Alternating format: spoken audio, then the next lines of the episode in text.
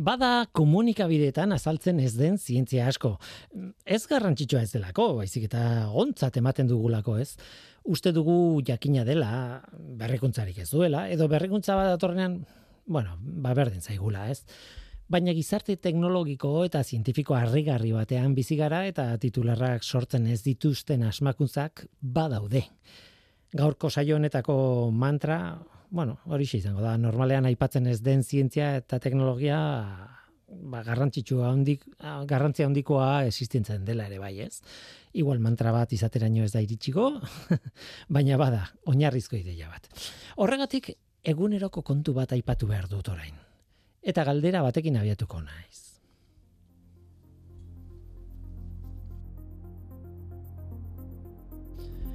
Galdera da, mugikorraren bateria, kargatuta duzu? Edo minimotan duzu, edo zenbat bateria geratzen zaizu une honetan? Mugikorra esan dut, baina beste dozein gailu elektroniko izan daiteke, izan daiteke ordenagailu eramangarri bat, laptop bat ez, e, portatila ditzen duguna, edo beste dozein gailu egia esan. Zenbat bateria geratzen zaizu? Eta garrantzitsuago oraindik. Nola dakizu zenbat bateria geratzen zaizun? Segurasko pantailan bertan idatzita dagoelako, ez? Kasu okerrenean, iruz palau marraz osatutako ikono txiki batez, eta askotan zenbaki batez. Bateriak kargatuta izan dezaken kargaren eunekoa adierazten duen zenbakiarekin. Arrigarria da zenbateko menpekotasuna dugu zenbaki horrena, eh? batzuetan aldartea ere kontrolatzen digu. Eh? Bateria gutxi gelditzen baldin bazaigu, ja, egun osoan, mm, kezkatuta gabiltza. Ben. Tira, baina guazen urrats bat arago, Nola daki makinak berak zenbatekoa den euneko hori? Nola kalkulatzen du edo zer da zenbaki hori? Ba, azteko esan daiteke estimazio bat dela. Ez dela zenbaki zehatza, baizik eta estimazio bat. Segura asko, estimazio nahiko ona, baina estimazio bat, azken batean. Ezin da bateria batean sartu eta, bueno, ez dakit, ioien biltegi bat zenbateraino ustu den neurtu, ez? Bateria baten barrukoak ez du horrela funtzionatzen, tira. Normalean gure bateriak litio ioiekin funtzionatzen dute. Litioa oso atomo txikia da eta horixe. Oso toki txikian izan dezake proportzioan energia handia, karga handia, ez. Zuzen ere, kulonben kontagailu bat erabil daiteke bateria bat zenbateraino kargatuta dagoen jakiteko. Alegia, a ber, e, kulonben kontagailu bat, karga kantitate batek nolako tentsio elektrikoa, nolako voltajea ematen duen adierazten duen gailu bat kontagailu horrek laguntzen du bai.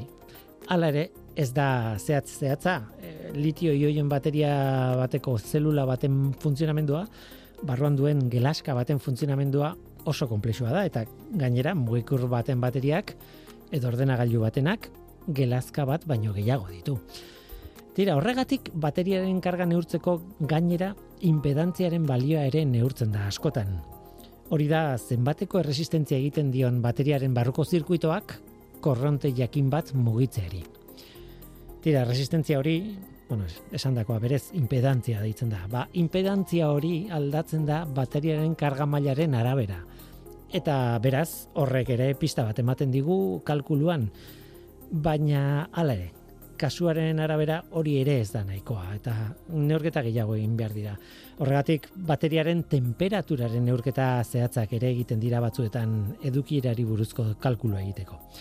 Bueno, tira, azkenean neurketa asko egiten ditu telefonoaren bateriak edo telefonoak bate, bere baterian kalkulu asko egiten ditu litio joien ezaugarriei egokitutako algoritmo batzuen bitartez eta horixe, azkenean zenbaki bat ematen dizu zuk pantailan ikusteko bateria asko geratzen zaizun ala ez.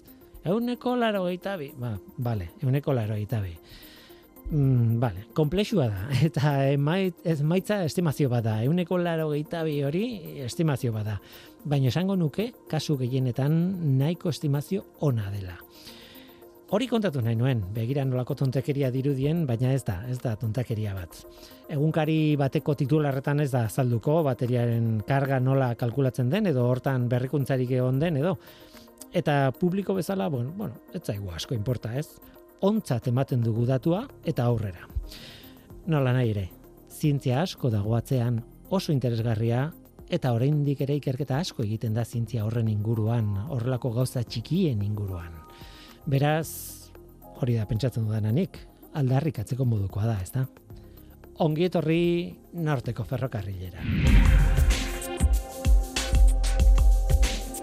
Euskadi Erratian, norteko ferrokarrila.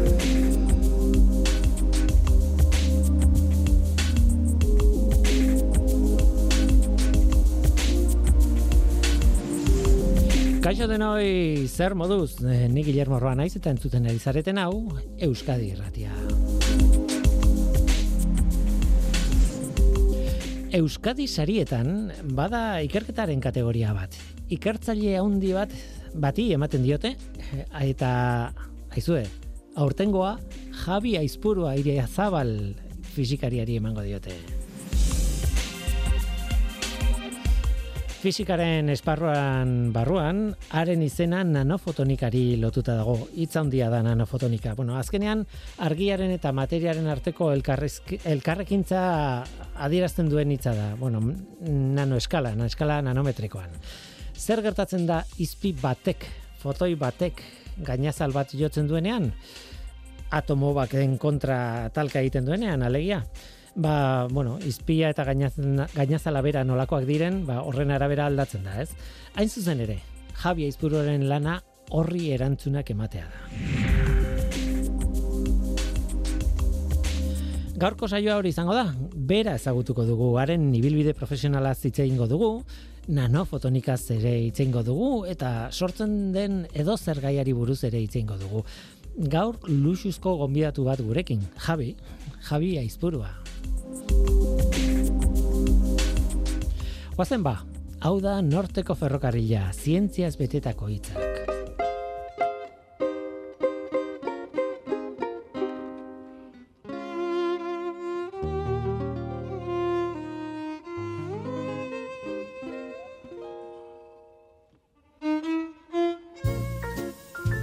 Nola imaginatzen duzu Aristoteles? Gizon zar bat, ezta? tunika batekin jantzita, jakintasunak gainezka egiten diola, eserita eta pentsatzen beti, onerako eta txarrerako, hori ez da horrela, edo hori etzen horrela. Behintzat etzen beti horrela, Aristoteles gaztea izan zen, gari batean, etzen beti izan izugarri jakintxua, eta, bueno, gauza batzuetan hankasartu zuen, noski, bizitza osoan gainera. ah, eta etzen beti eserita egoten, etzen beti pentsatzen ari. Hmm. Baina nik erabiltzen dudan estereotipoan, bai, bai, horrelakoa zen. Hori bai, denborarekin, denboraren makinan e, sartu eta Aristotelesekin topaketa ingo ganu, ba, arritu egingo nitzateke. Ia ziur. Nola dakit hori? Ba, bueno, gertu dudan jendearekin ere gertatzen zaidalako. Paperean, norbaiten hitzak irakurrita eta argazki ikusita ere, ba, okerreko irudia ingo dut, ia, ziur. Pertsona aura ezagututakoan, ez ustekoak azalduko dira. Ia ziur. Gaurko gonbidatua aspalditik esautzen dut, ala adibidez, eta hala ere, ez ustekoak izango ditut berekin hitz egiterakoan. Besteak beste, eskuratu duen saria. Hmm. Nire aspaldiko lagunek irabazten ez dituzten sari horietako bat irabazi du. Eta pospozik nago.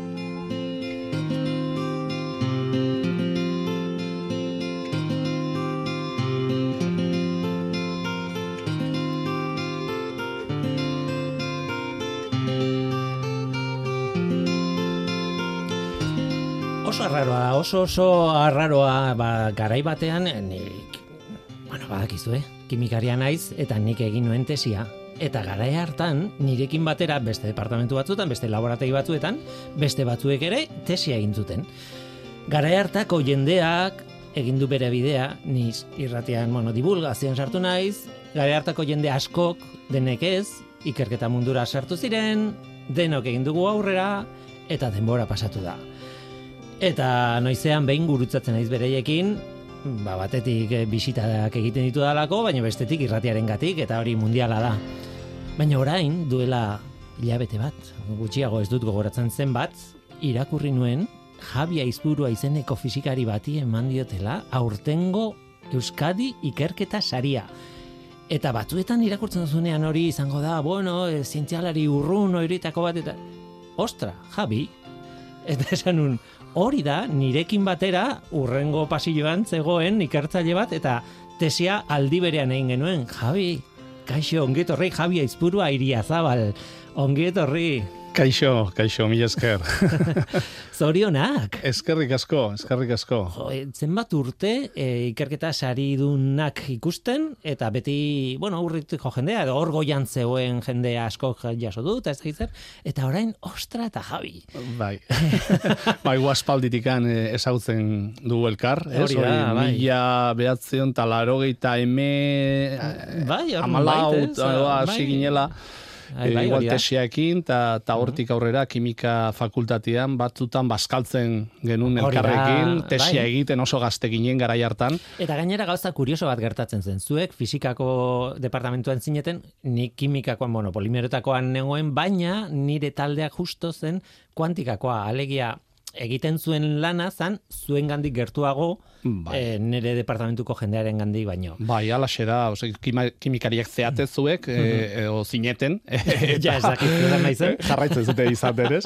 Eta zu kuantiko, arlo kuantikotan sartuta zeun, zeunden, eta bai gu ere fisikan arlotikan, kuantika kuantikan aztertzen genuen, zineten. osake pixka tematikoki baita gaiari dagokionez, e, zeo, bai, mm, ba, Bai. geneukan zeo zer elkarrekin, ez? Bai, E, eta horrek ez du esan nahi, e, kolaboratzen genuenik, edo, bueno, eh, proiektu ezberdinak ziren, e, bueno, ez dakit ez, edo gertuago ginen e, pertsonalki zuen gandik, e, ba, ez dakit, polimerseko jendearen gandik baino, Bai. ez ez, hori dena, ba, bueno, ez, fakultadeko jendea, ez, gainera Hori da, giro hori da. polita zegoen bekadunen artean, Alaxe da, bai, oso oso giro ona zeon, bazkaldu orduan, goratzen zea, e, hor Aha. e, elkartzen ginela, eta, bueno, ba, hori zuen zure departamentutikan, guk gure departamentutikan, eta hor dana elkartzen ginen ordu bat aterditan, e, ordu beteko pasatzeko hor bazkaltzen eta partekatzen gauzak, ez, bai? Eta galdera erraza niretzat da, esatea, eta zer gertatu da handik, orain kontatu duzun hortatik, Euskadi saria irabazi arteko, zera, tarte hori guztietan, e, urte guztietan. Ba, gauza asko gertatu dira, ez? Asko, E, ez? Dia, ia, ia, hogeita mar urte, hogeita sei urte edo, pasadia, eta gauza asko e, pasadia. Pues, ba, tesi, doktorego tesia bukatzen, bukatzea lortu genun, hori hori e, biek batea, ez? Eta doktorego tesia bukatuta, ba, hor abiatu ginen kanpora, doktorego ondoreko e, egonaldiak egiteko, ikerlari bezala, Denbora luze, egon bai, zinen. sei urte, Sei urte ia, ia, sei urte eman genuen, eman nitun e, kanpoan, e, lemisi Suedian, gero estatu batuetan, eta hortik e, geho berriz bueltatu, e, eta bueltatzean bos, ba, talde propioa osatu, nuntze, osatu nun, eta bueno, gauza desente gertatu dira bai. Niri beldurra ematen zidan alde egitea, ni ez nintzen ikertzaile petoa, naiz eta nire tesia oso ondo atea zen, baina mm, ez, eta orduan divulgazioaren aukera sortu zen eta hortik jo nuen, ez? Baina ikertzaile moduan jarraitu ezkero nire beldurra zen kanpora joaten banaiz eta mm, Suediara, Dinama- Danimarkara edo estatu batuera berdin du. Edo zintokira, ze aukerak izango ditudan hemendik urte batzutara bueltatzeko eta ez nituen asko ikusten. Bai, ba, hori zan erronka bat, ez? Osea, ateatzea edo ez ateatzea. E, ni nola bait, ez dakit, e, ba, ba neukan desioa edo esperimentatzeko eta kanpoan zientzia nola egiten zuten, eta baita, bueno, ba, sozialki ba, astartzeko beste soziedade bat edo kultura bat, eta ordun erakargarria sortatzen zitzaizkidan hoi, e, ba, kanpoan egotio egonaldiak, eta hola, e, Cambridgea jo nintzen, lemisi, hiru hilabete, oso esperientzia hona izan nun hor, doktorego e, aldian bertan, eta oso oso esperientzia hona izan nun, eta hortik ja aurrera ba pentsat hasi nintzen pentsatzen hori ba ateratzeko ikerketa egiteko eta hola. Eta egia da erronka bat dela gero igual ger, geratzea e, hor edo bueltatzea eta erabaki horiek oso zailak dira eta neri ere gertatu zaizkit olakoak ez? E, nik bigarren postdoka e, ikerketa egonaldia egon ta gero, e, ba, bueno, zalantzan egon nintzen, ea estatu batuetan geratzea edo Euskal Herria bueltatzea, eta, E, zera- eta zalantzan zaude, egia esan. Bizimodu estiloaren gatik eta bar gustatzen zitzaizun edo Bai, estatu batuetan hasieran esperientzia oso latza da, oso urbanismo eta oso bizimodu diferentia daukatelako. E, dana egiteko kotxea behar duzu, ogilean bila juteko kotxea behar duzu, bideo bat e, alokatzeko kotxea hartu behar duzu.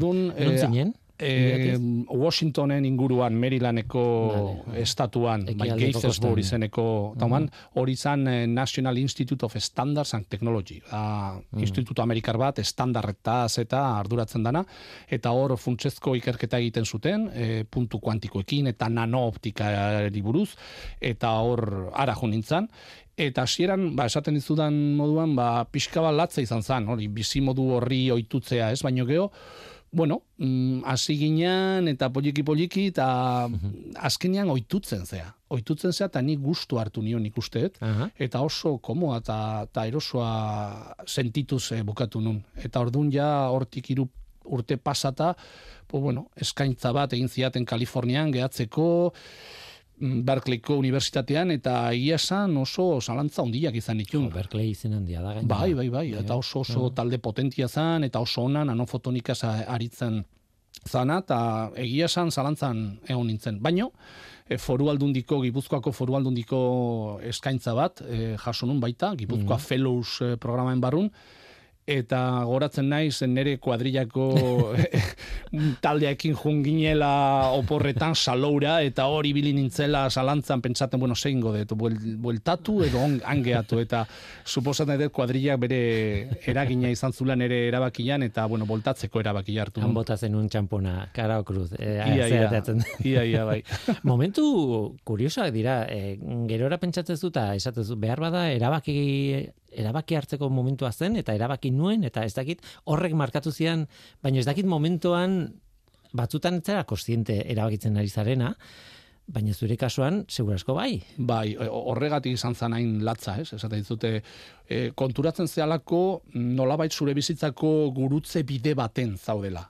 Eta segurazki bi bidetan e, ondo jongo litzaizuke, baino bata edo besti hartzea zure bizitza erabat aldatuko du eta zure bizitza modu baten edo bestian ez bakarri zientifikoki, baizik eta Ah, personalki eta Claro, Bai, eta alde asko, asto, askotan ba, ba, ba, ba diferente izango da. Orduan, gurutze bide bizitzako gurutze bide ho- hoietako batean zauden, edo zaudela konturatzen za- zarenien oso oso e- egoera vertigokoa da, Bai, ez? ez du laguntzen jakitea, Bai, kontziente bai. izateak ez dut laguntzen. Baina nik pentsatzen dut beti, a ber, eh, aukeraketa batzuk egin behar dira bizitzan, eta batzutan hori zuk esaten zuen bezala, kontziente, e, baina gure sentsazioa momentu horretan da, e, badago aukera ona eta besteak ez dira onak. Orduan, abera asmatzen dudan. Baina hori ez da horrela. Aukeratzen duzuna, aukeratzen duzula ere, kontua da edo gakoa da, gero zer egiten duzun horrekin, ez? Hombre, oso oso gaizki baldin badoa beti utzi dezakezu eta aldatu berriz ere, baina Bai, erabat ados. Horregatik esate dizut, segurazki, igual hor geratu edo geratzeko erabaki hartu izan izango manun, pues segurazki ondo jongo lirateke gauzake, bai, eta oain Seguro. igual beste departamento batean estatu batetan egongo nintzake, edo auskalo, ez dut uste gaizki jongo nintzakenik, ez? Baino Baina nik uste, e, bueno, mm, hartu nuen erabakia ona ere izan zala, ez naiz damutzen, Mhm. eta ba, baina horrek, zuk esaten zuen moduan, ez, ez duk esan nahi beste bidea txarra zenik, ez? hori da, hori da, eta, eta beraz, igual hori pentsatu, oso erresa da hemendik hitz egitea, eh? baina momentuan saloun han egonda kuadriakin ez dakit zer, eta baina eh, kezka hori barruan duzula, mm, pentsatzen duzu hori dala, a ber, gorria edo, edo urdina, Bai. aukeratu behar dute. Eta, Hala da, eta hala bat ona da, beste atxar, ez, ez, ez. Bai, oain nostalgiekin e, goratzen naiz e, garaia haietaz, ez, Mhm. bai, egia esan. Baina oso oso erabaki importanteak izan ziren momentu hortan, bai. Mhm. Baita ateratzeko erabakiak, edo bueltatzekoak, edo hemen gauza bat edo beste gauza bat e, aztertzea eta ikertzea, hori mikro erabaki asko daude zure bizitzan, eta azkenean bizitza hori markatzen zaituzte, ez? Mhm. Gero, em, kalitatea, nolabait, eh, ona baldin bazara ate guztiak irekiko zaizkizu, edo hori ez da egia. Esan nahi dut, e, batzuetan pentsatzen zu, bueno, justizia eta injustizia oso gauza batzuetan erlatiboa da, eta kalidade ere bai, ez? Zein da ona, eta zein, zeinek esaten duen hau ona da, hau ez da ona, ez? Baina, e, nolabaiteko kalidade minimo bat edo kontzeptu orokor bat bai izaten dugu, ez? Buruan, hau ze ona dan berian, edo hau, jode, desastre bada, edo, Bai. ona izateak laguntzen du. Bai, bai, e, eta ni konturatu nintzen nolabait nire sustraiak hemen zeudela. Eta nolabait e, ez dakit ona edo txarra dikotomia horretan, baino bai hobeago edo ez ainona e, eukitzeko bideoiek ba, ba nik uste dut e, bai, badaudela erabaki hobiak eta ora, eba, erabaki ez ainonak eta nik uste dut hobia hartu nula eta gustora momentu gaur arte. Gero gertatu zen gauza bat, ez du eta biok egon ginen e, eraikin baten barruan, e, Donostiako kimika fakultatean. Hor bat zegoen kampus moduko bat, bueno, informatika fakultatea, psikologia, e, zuzen bidea, ez dakizar.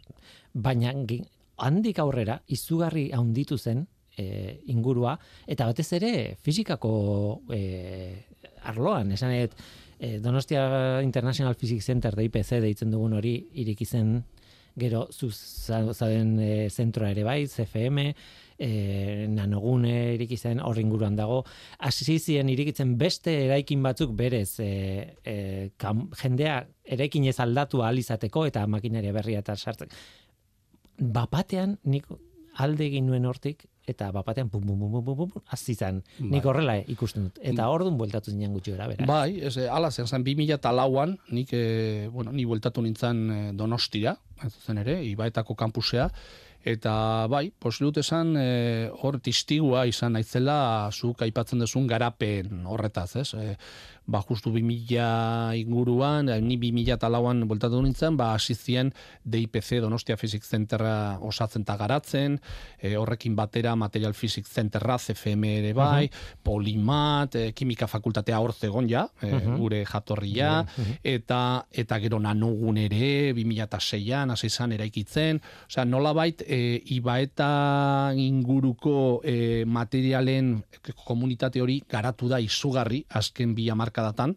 Eta ni tis, e, horren testigo izan naiz eta parte esango nuke.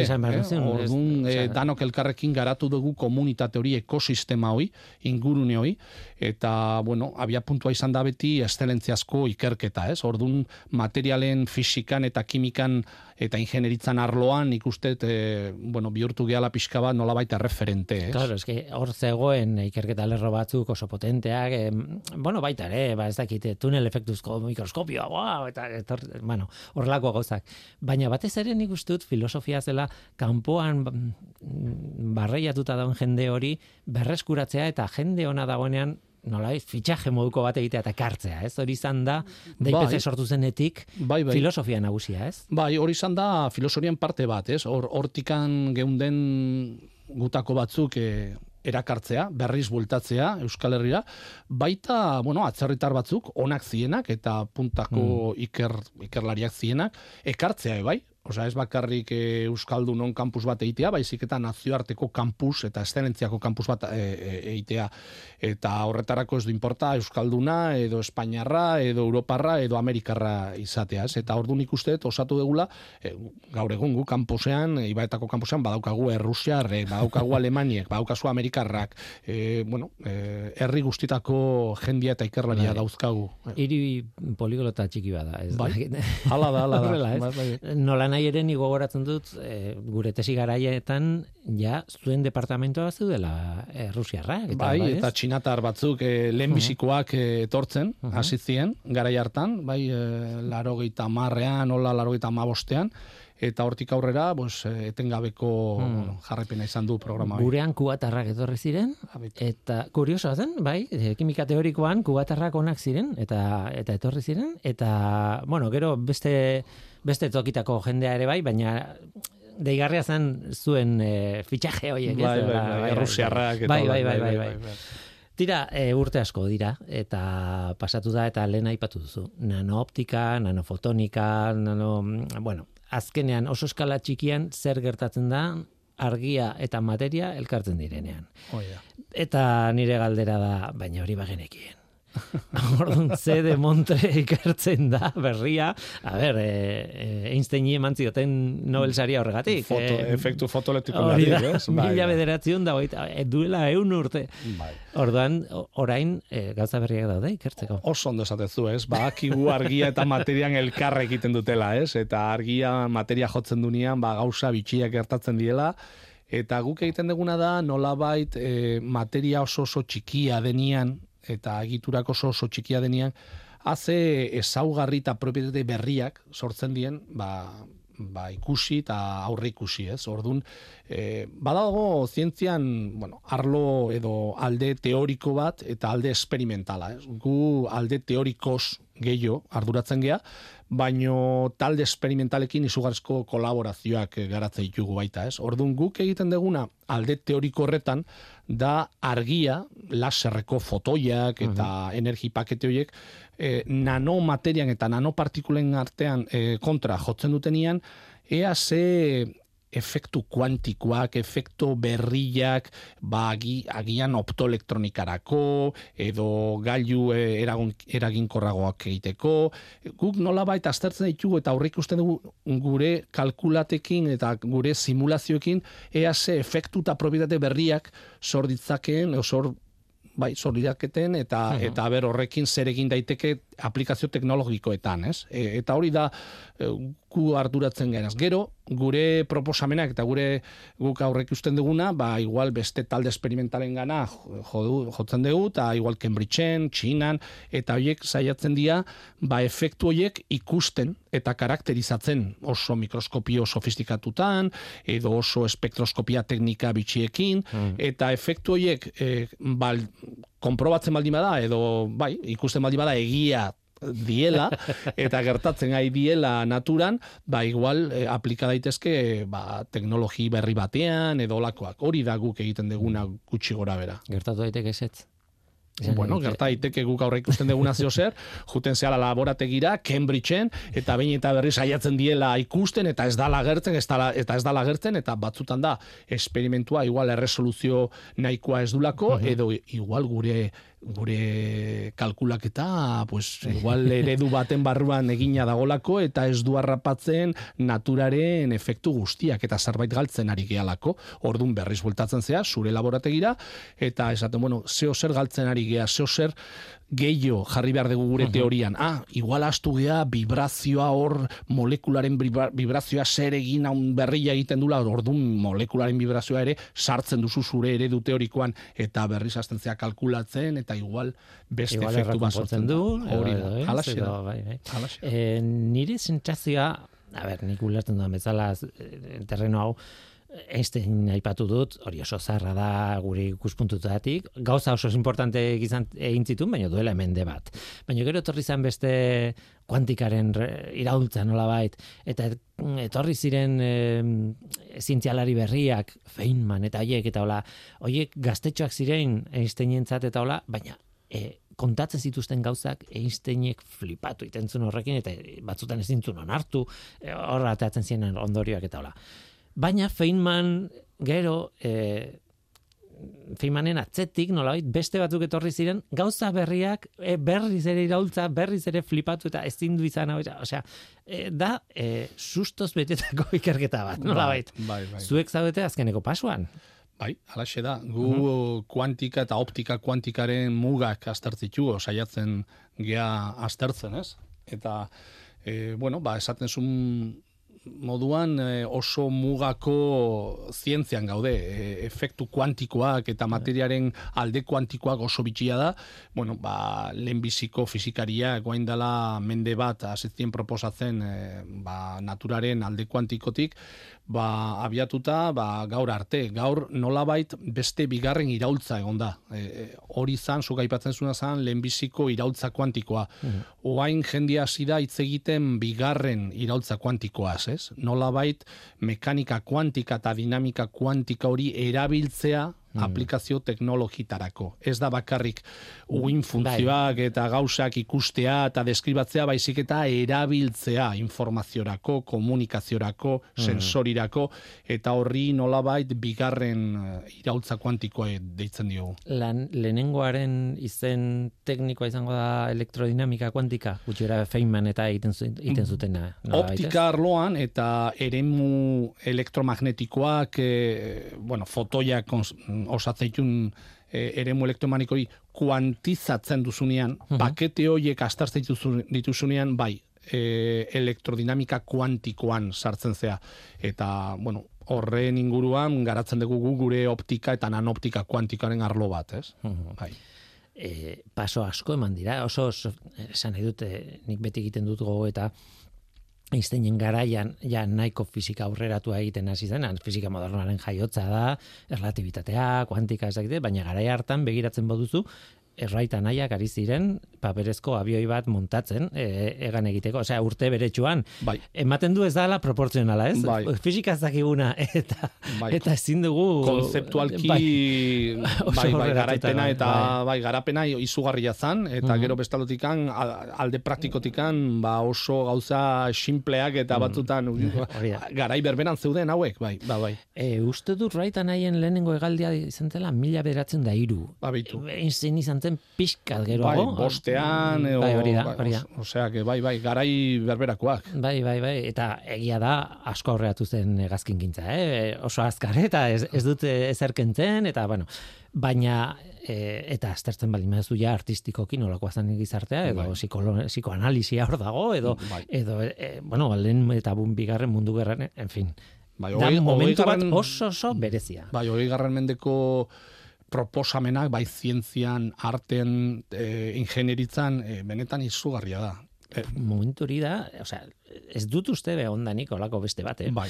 ez dakit, eh? Horregatik esan dute askotan, hogei garren mendia fisikaren eta ingenieritzaren mendia izan dala, ez? Igual espero dugu hogeita bat mendea izango dala bio, biozientziakoa edo ez dakit. Baina nire kontakizun honetan gero dator adibidez kuantikaren iraultza eta gero dator adibidez e, transistorearen asmakuntza dala kuantika hutsa, baino e, e, Bai, beste modu baten. Nik Hori da, hori da. lehen esaten una, ez? E, transistoriak eta konputazio klasikoa, guain esaten dugu klasikoa, baino e, aspektu kuantiko askotan datza. Osea, da. nolabait transistorian, semi erdieroalek e, mm, pasa erazten dute korrentea edo ez, baino korrente hori da elektroien eta elektroien uin funtzioak dira, eta transistoreak mekanika kuantikotan oinarrituta daude, erabat. Eta hori fisika kuantikoa da. Baina hain beste pasu bat eman dugu eta be- beste e, bai fase batea pasagia. Oain ez dugu akarrik e, uin funtzio horiek e, pasarazten edo, edo ez dugu pasarazten. Ez oain funtzio uin horiek hartzen ditugu eta manipulatzen ditugu eta beraien faseak eta beraien koherentzia, esaten dugu fisikoriak, beraien odei horren eitea eh, manipulatzen dugu eta horrekin eh, eragiketa eta proprietate berriak sortarazten ditugu. Ordun horregatik esaten dugu bigarren iraultzo baten gaude. Ez da ba- bakarrik transistore fisikaren edo kuantikoaren eh, aldea baizik eta beste alde sofistikagoa, sofistikatuago bat. Hmm. Hala ere zintiaren e, historiari begiratzen badiogu, hortik aurrera hartzen du indarra genetikak, hartzen du ez dakit. Eta gero, e, irurogeita amargarren amarka da hasita, azten da ekologiak indarra hartzen, bazegoen lehendikan, eh? ba, noski baietz, baina indarra hartzen ez dakit, beira non gauden orain. Eta orain momentu hontan, e, etorriko balitz alien bat eta galduko balu, bueno, zuek zientzian zer, segurasko, mm, lehen atea zaigu e, garabatzen hasi baino lehen moda hitza. Segurasko modaren eraginez, esan beharko genioke, bueno, ekologia arduratuta gaude, ingurumena oso gaizki egin dugu eta orduan konpondu nahi dugu hau eta. Genetika asko interesatzen zaigu, ez dakit, behar bada ez genioke, e, fisikari buruz hitz egingo. Ez bagea sartzen, oso terreno e, so, handiko mm, ez? Hala ere, 2023an fisikari bati ematen diote e, Euskadi ikerketa saria. Ba, bai, ala izan da. E, fisika importantia da. E, gaur egun kontrolatzen den guztia ordenadoreriz buruz eta dana fisika da. Azken finean, ingenieritza, abioiak, e, garraioak, dana fisika ingenieritza dira, eta ingenieritza fisikan da, e, oinarrituta dago. Bai, fisikaren e, errola eta bai, oso importantea izan da, nik esango nuke, eta fisikaz inguraturik gaude. Kimikase bai, eh? e, biologian e, bai, osea, fisika eta kimika nik uste dut... Baina eh, publikoki desagertu zarete? Ez, Ez esango ez ez nuke esango hain beste, ez? Nik uste dut jendeai esaten diozu fisika kuantikoa, eta ez dakite zehatz mehaz zertan datza fisika kuantikoa, baina badak- badakite importantia dala, transistoria osatu dula, e, nik uste igual fisikariaren hitza edo fisikariaren errola ez dago oso garbi, baino oso praktikoa eta oso importante izan dela nik uste jendia Mhm. konturatzen dela horretaz, ez? Nola bait. Bueno, nik esango nuke, ez dakit. Mhm. Bueltatuta zure biografiara nola bait, e, bueno, aukera duzu talde propio bat izatereko, horrek esan nahi du, zuk, te, komatxoen artean beti gauzak ez dira horrela, baina zuk aukeratzen duzu hemendik aurrera zer ikertuko dudan, nondik bideratuko dudan hau, responsabilidade puntu altua da, osea, gu Bai. esaten ziguten, guazen hau egitera, eta bale, Hortik, egiten. zuzentzen, eh? Zuzentzen. Claro, eta zer ez dakigu eta hau da gustatzen zaidana eta zer ez dakigu esparru honetan eta mm. nik erabakitzen dut. Bai, arrasia ez du. E, eh, ni bueltatu nintzenean hasi nintzen poliki poliki e, eh, nanofotonikari buruzko eh, buruz ikerketa egiten zuen talde bat osatzen, ez? Eta 2006an hola hasi ginen len len biziko doktorego ikasleki propioekin e, eta bar eta pues 10 15 urte hauetan ba nolabait pues 12 Eh, doktore ikasleak gra, e, graduatu dira, eta oso, oso taldea asko garatu da. Eta arrazoia duzu, eh, e, baukazu ardura erabakitzeko, bueno, oain zer, zeri buruz ikartuko dugu? Ze ikerketa lerroa jarraitu ditugu? Zein dia beroenak edo interesgarrienak edo ordun badaukazu arduradoi gainea ikasle hoien eta doktorego ikasle hoien etorkizunak etorkizuna ko, kolokan daolako Claro. eta ordun ez da bakarrik ikerketa da gizaki eta personen etorkizuna bizitza e, proiekzioa eta horrek ardura asko ematen dizu eta ba, baita pixka bat ez da bertigoa, baino konturatzen zea baita er- horrelako erabaki estrategikoak ikerketari daukionez oso funtsezkoa diela eta ezin diela hartu hola erras, eh? pentsatu behar diela ondo, adibidez eh, nanoptika kuantikoaren eh, ibilbide hori guztia, bas, egin dugu azken urte hauetan oso arrakastatxu, baino bueno, hori apostu bat izan zen, oain dela hamar urte taldean. E, a- ondo atera da, baino hasieran Claro, zientzilari es que- batek ezin du jakin hau funtzionatuko duen, ala ez, edo arrakastatxo izango duen, edo efektu berriak eh, aurreikusiko dituzun, ala ez, igual dana gehatzen da pues, kale baten, ez? Ez, ez dakizu. Egia da incertidumbre bat dagola, bai. Eh, zientifikoki baliagarria da, bueno, probatu dugu hau eta ez da ateatzen, orduan badakigu hau ez dela bidea eta la, zientifikoki horrek balio bat badu, boazen beste bat gauza bat probatera. Hori ulertzen dut.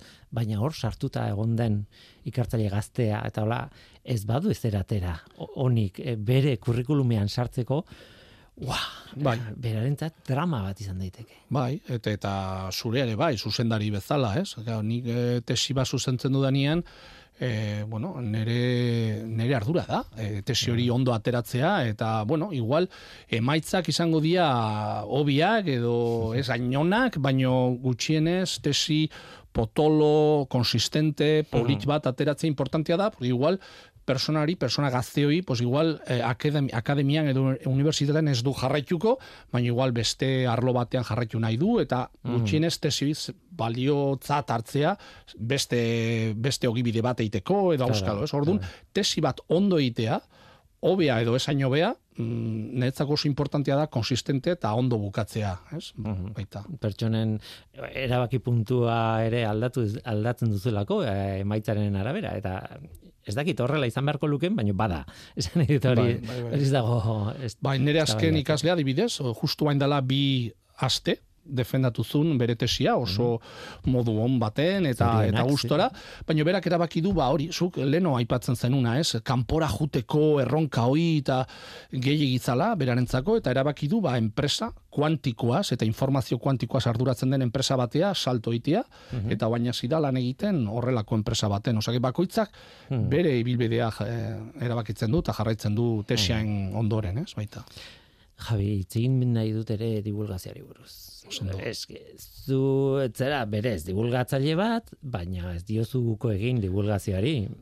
Hala da, bai, gustatzen zait. Jendeari, bueno, nolabait, e, eldu arazi, bueno, zer egiten dugun, igual oso teknikoki ez, baino bai, bueno, pixka bat, azaleraz ematea, bueno, mm, bai, informazio pixka bat gustatzen zait, e, divulgatzea pixka bai. Eta gu tesian ginenean, e, kazetaritza zeon, beste planeta batean. Guk ez genuen kontakturik komunikabideatekin. Mm. Orain nik badakit, nik orain komunikabidean nago eta kontaktua daukat tesi egiten ari direnekin ere.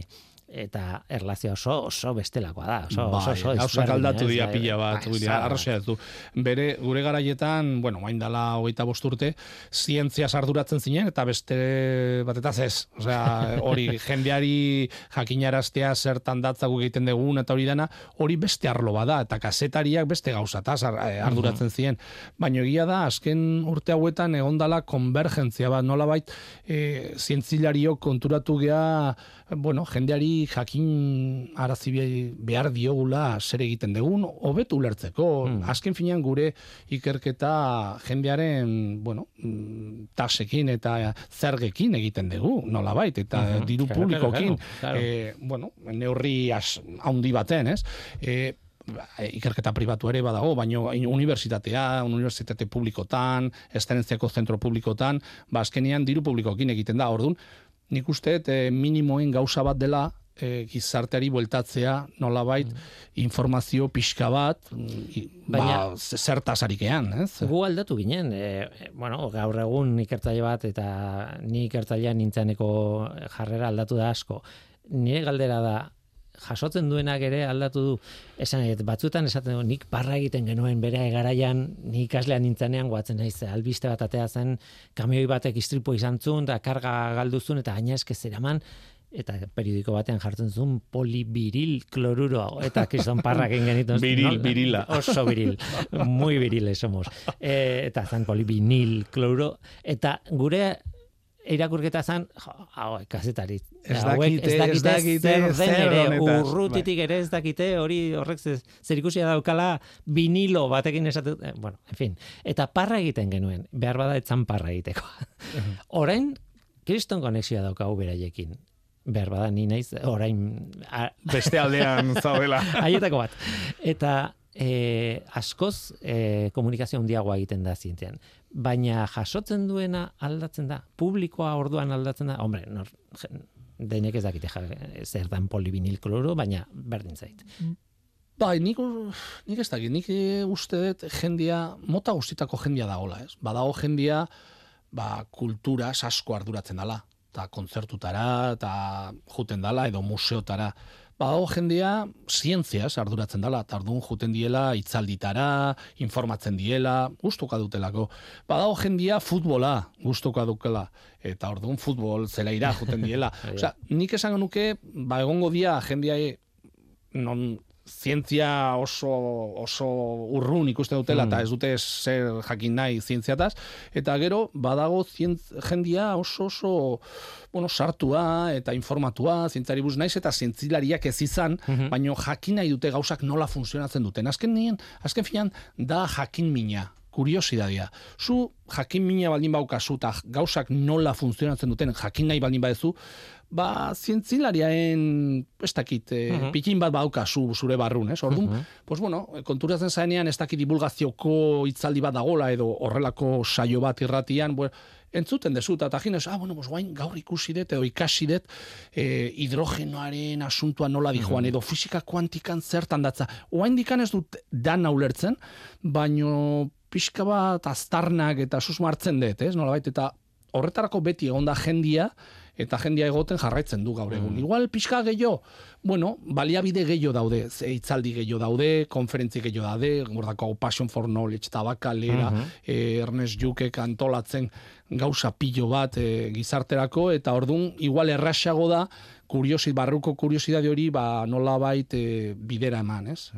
Duela pare bat aste, eh, eman, banatu dira onzientzia sariak, e, Luiarrek eta BIPC elkarrekin antolatzen dutenak, eta izan dugu irabazletako bat hemen, eh, irratian, eta bar, baina beti gogoratzen zaitut zu lehenengo edizioan sari banaketan aurkezle izan zinela, gure oiana jauregirekin batera. Egia da, ni bet pixka bat beti eroa izan naiz, eh? Oro- ero pikin bat izan dut baita hor. Esaten, Javi, aizpuru aurkezle izateke, guai, osea, ez dakit, eh? Bai, pixka eta ausarta eta inkonstiente bat izan naiz beti. Eh, Eh, ez dakit, igual ez, igual hori da ere em, divulgazioan laguntzeko edo bueno, divulgazioan aritzeko modu bat, ez dakit. Bai, esken nik uste dut, zientzilariaren eh, ikuspegia hori laborategian egotekoa, barruan isolatu isolatu eta ora. Nik uste eh, estereotipo ia aldenduta dagola edo edo astuta dagola. Ni nikoan ikusten dut zintzilariok ba, beste gizakien bezala, ez? Ba, batzuk bereziak ea, edo bereziak dira,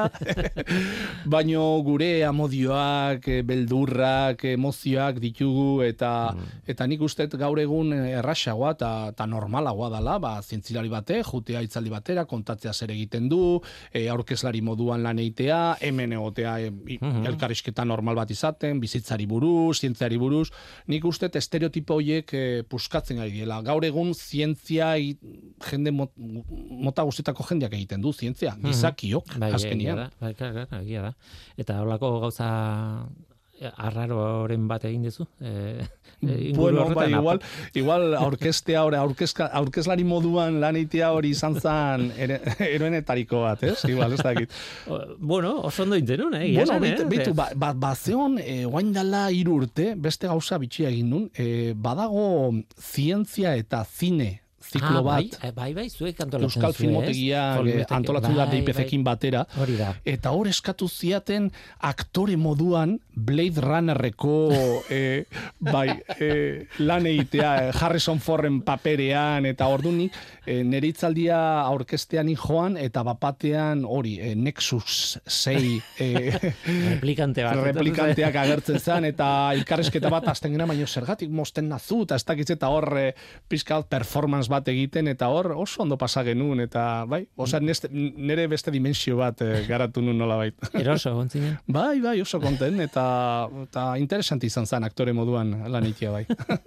Jo, ez, egona, eta gomendatzen dut, eh, hori egiten duzuen bakoitzean, jo, beti pertsona batek aurkezten ditu olako eh, zientzia fikziozko filmak, edo dena delakoa, ez da bakarrik eh, filma ikustea, oso ondo dago hori, gainera kontestualizatzea, ez dakit, ez? Eta beti pertsona berezi batek eh, aurkezten du, Bai, ez? ziklo hori oso berezia eta oso ona da, zientzia eta zinea, ez? Orduan, normale, normalean erabakitzen dira pelikula batzuk zientziarekin zientziarekin serikusien bat daukatela, ez? Ba, zi- zientzia fikziozkoa, baino igual, ez dakit Marie Curie it, eh, pelikula edo beste bat nolabait hori zientzian serikusia handia daukala eh, pelikularen irmoan eta eta horretarako zientzilari batek aurkezten du pelikula eta testu ingurua kokatzen du nolabait, eh? testu inguru zientifikoa. Orduan jendeari asko gustatzen zaio, bai? Mm Esperintza hori eta oso, pues igual ja sei edizioak egin dituzte eta Mhm. eta bakaleran e, negu guztietan eta oso arrakastatsua dira e, Mhm. zikloi, bai.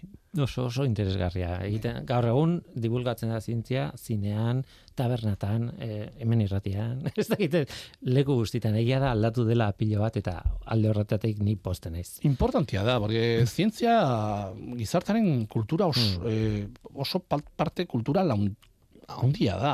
E, zergatik, jendia zergatik jakin behar du, ez dakit, Cristobal Colonek e, mila talareun eta ez dakit nontan iritsi zala Amerikara, baino jendiak ez igual ez du jakingo atomo elektroiez, eta neutroiez, eta protoiez osatu dagola, eta fisika kuantiko, hori oso oso importantea da baita kulturalki, eta eta hortan gaude gutako batzuk hori saiatzen jendia jakitea kultura bezala Ba, tira, Javi, ba, proposatzen dizut hemen ustea elkarrizketa, elkarrizketa hau amaite zina da.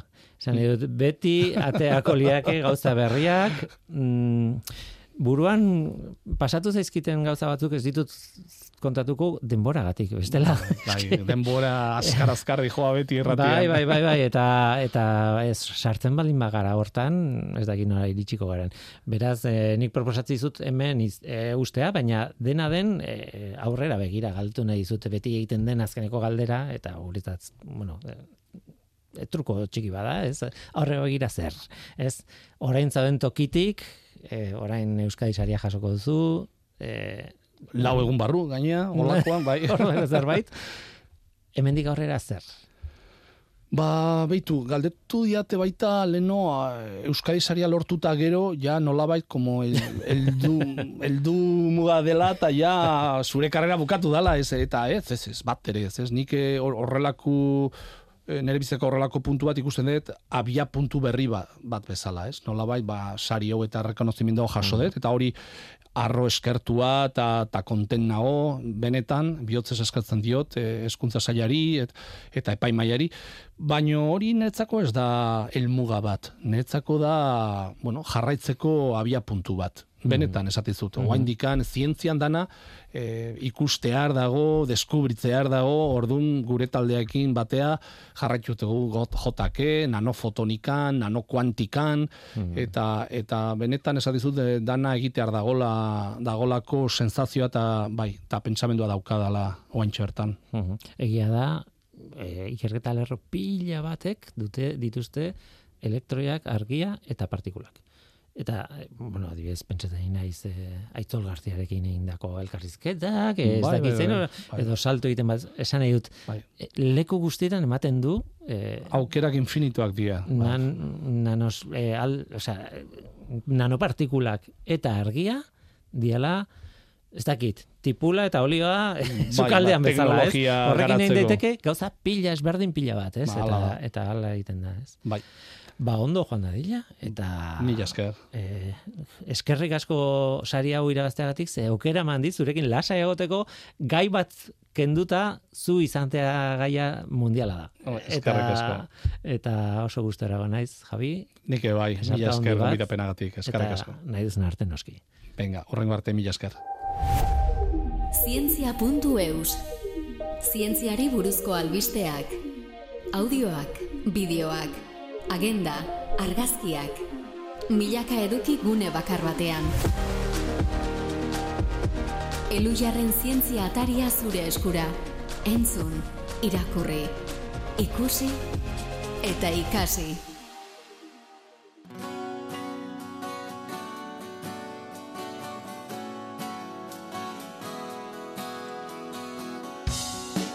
Ba, onaino gaurkoa, gaur gurekin Javi Aizpuru, Airiazabal, eskerrik asko Javi, haze gustora egon naizen, eta eskerrik asko zuri ere bai entzule. Badakizu, gu hemen gaude. Norteko, abildua, eitb.eus. Gaur teknikaria Mikel Olazabal izan da, eta mikroren aurrean ni Guillermo Roa, Esluiar Zientzia taldearen izenean. Datorren astean gehiago, ordura hartzen du izan, agur.